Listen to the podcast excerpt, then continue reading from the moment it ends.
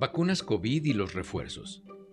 El doctor Dan Baruch, director del Centro de Virología e Investigación de Vacunas del Beth Israel Deaconess Medical Center y profesor de la Escuela de Medicina de la Universidad de Harvard, declaró en una reciente entrevista, Pfizer está luchando porque no hay suficientes personas que están recibiendo las vacunas anuales contra COVID.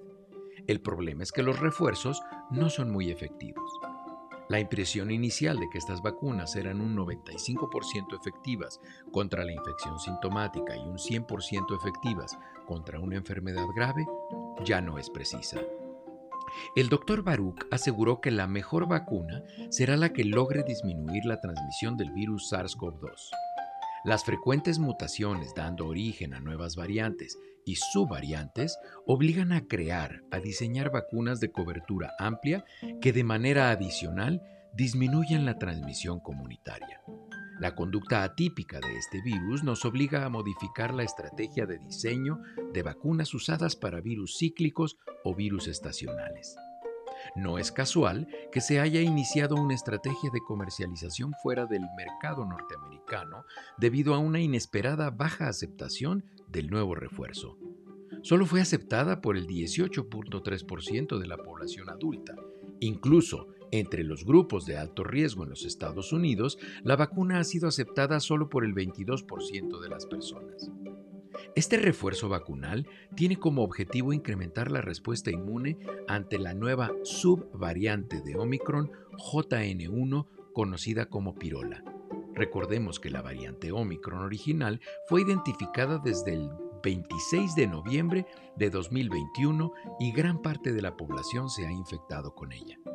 Este nuevo refuerzo incrementa la respuesta inmune para SARS-CoV-2. Sin embargo, se ha documentado que después de cuatro meses, esta respuesta inmune regresa al nivel anterior.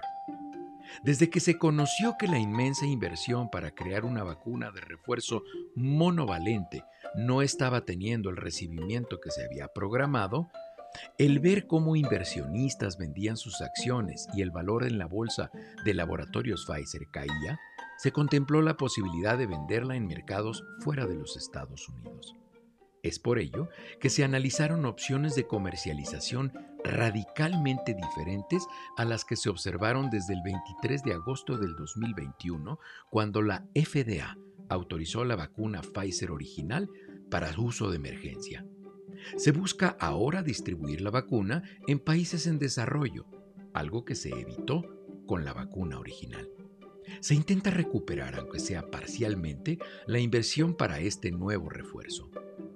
Como acertadamente lo señala el doctor Baruch en entrevista con la periodista especializada en ciencia, Faye Flam, la única vacuna COVID en el catálogo que ha demostrado disminución de la transmisión es la vacuna inhalada producida y comercializada ampliamente en Oriente por laboratorios CanSino Bio. Como lo hemos platicado desde el inicio de la pandemia COVID-19, la batalla geopolítica por dominar el mercado de las vacunas creó una barrera informativa e incluso motivó entorpecimiento para la comercialización de vacunas que no fueran las producidas en los Estados Unidos. Como lo menciona el maestro Aris Katsurakis, paleovirólogo de la Universidad de Oxford, las únicas naciones que han logrado estabilizar la transmisión comunitaria del virus SARS-CoV-2 son algunas de Oriente. Debemos ser muy respetuosos y procurar mantener conversaciones científicas pulcras que no permitan ideologías políticas, económicas o personales, desviando la conversación que debe tener como único objetivo el mayor beneficio para las personas. Es por ello que quienes ejercemos la medicina dedicamos nuestra vida profesional a servir a quienes deciden confiar en nosotros.